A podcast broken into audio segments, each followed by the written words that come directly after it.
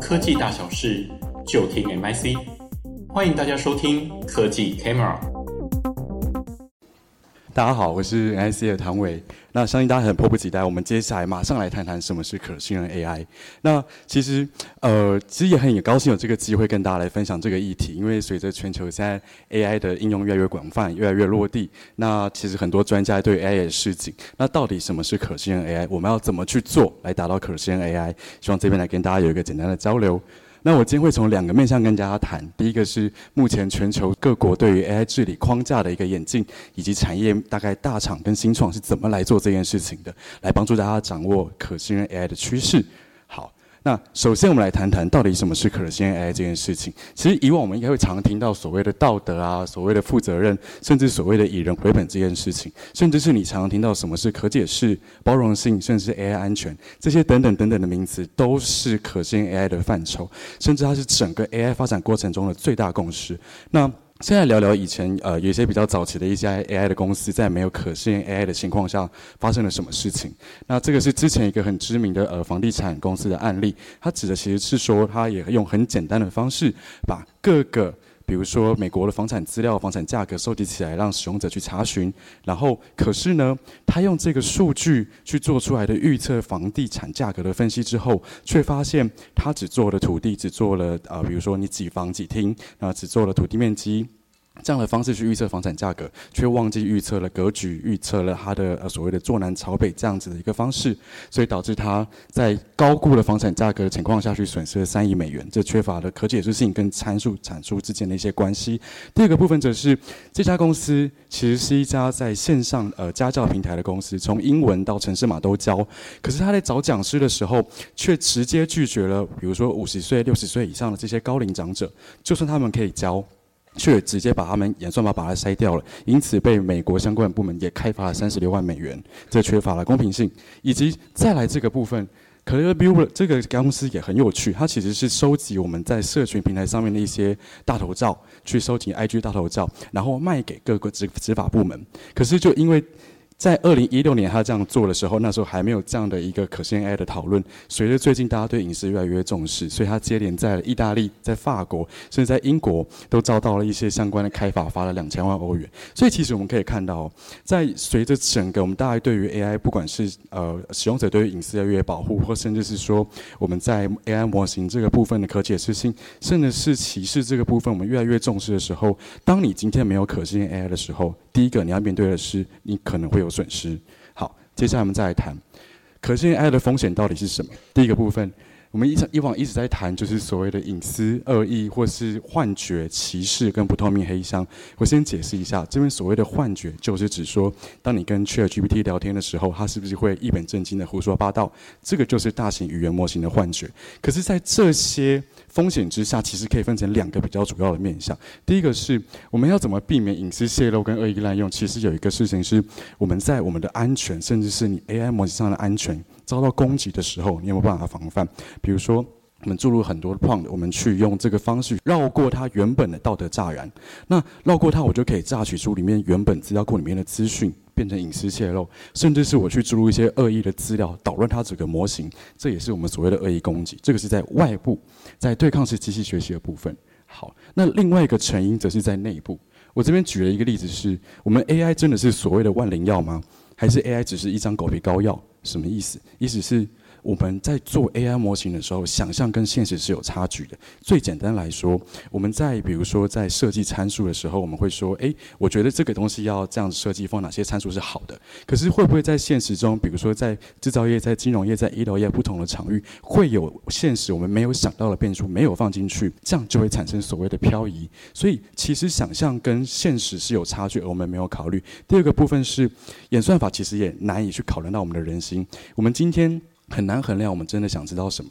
你今天想知道为什么你的销售条件不好，你卖不出去，业绩不好，真的是因为业务的问题吗？真的是因为你想的那些原因吗？会不会我们在设计这些演算法参数的时候，没有考虑到其他的变量，导致最后怎么预测都测不准？那第二个部分叫做呃，这个很有趣，叫做古德哈特定律，就是 Goodhart Law。这个东西指的是说，呃，假设今天我们要找一位呃很厉害的工程师，那请问，如果他真的很会 coding，他真的是厉害的工程师吗？他不会沟通，不会做其他的一些 UI 的这些沟通，跟其他部门协作，会不会其实它变成一个不好的指标？所以其实 AI 本身有它的限制在。那回馈我们刚刚提到的第一个事情，AI。可信 AI 没有做到，会让你损失钱。那第二个部分，我们为什么要做可信 AI？因为你每天花在保持安全的力气，总比你一次疏忽了犯错来得低。这就是可信 AI 的另外一个目的。我们要避免风险酿成重大危害。好，我前面花了一点点时间跟大家讨论什么是可信 AI 的重要性。接下来我们来谈各国到底全球治理到底怎么演进的。所以这边做一个破题，其实全球 AI 治理框架已经越来越具体了。什么叫越来越具体？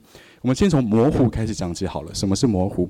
其实我们大家可以看到，不管是从欧盟到呃 OECD，一直到最近的英国，都有提出相关的一些原则。那我这边简单帮大家分成七个比较大的原则，从公平性、隐私、稳健、安全、可解释、透明到问责。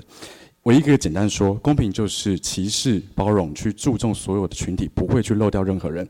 那隐私大家也可以想象，就是数据隐私。那到底什么是稳健性跟安全性？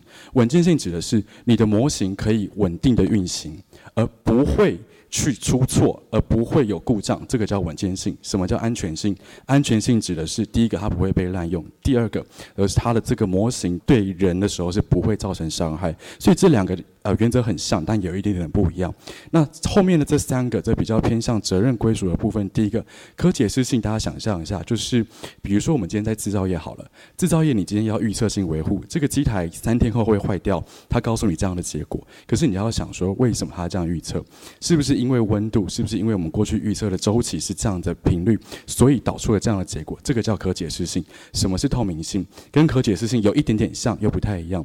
透明性指的是说，我们们今天所有人都了解说，不管今天这个机台它是从哪些变数到哪些结果，这整个逻辑、整个流程的产出。它是怎么样去运作？怎么样去有一套逻辑？跟所有的 stakeholder 都要有这样子的一个共识，这个是透明性。最后的可问责性，则是在所有的模型甚至在运转的过程中，哪个部分出错？是数据出错、设计出错，还是在你呃部署的时候出错？它的责任归属有没有办法去厘清？这个是可问责性。所以。其实可见 AI 大概可以拆成这七个比较主要的原则，我们后续会再用这些原则往后去拆分，分别从法规，分别从模型的开发这个部分去做讨论。我们来看全球各国是怎么去做依循的。其实可以看到，在绿色框架的部分，英国、韩国都比较遵照美国的这样的方式，是以市场为导向，希望比较避免过度监管，来确保产业是可以鼓励创新的。这是属于比较框架原则跟指引的部分。而像澳洲、印度、巴西、中国，则是比较偏向欧盟的部分，希望说。呃，伤害可以事先防范起来，然后我们在法律的保障之下来保障这样的人权。所以，全球 AI 治理的一个方向，大致是主要依循这两大阵营。接下来，呃，这边做一个很简单结论的部分，其实就是呃，简单来说，个归纳，第一个趋势，我们刚刚提到，全球 AI 治理的框架变得越来越具体嘛。那原本从可信任 AI 的指导原则到管理框架，到第三方认证的标准，甚至到监管法规，其实我们刚刚可以看到，越来越从原本大家很不知道，哎，到底什么是公平性，什么是可解释性，越来越具体了。到要符合 ISO，要符合风险极小，要怎么样算是风险大？用这样的方式，未来当你在不同的呃国家，在不同的产业要去推你的产品，甚至跟不同客户合作的时候，这是第一个要去注意的。我们的框架到底是哪一个，要符合哪一个？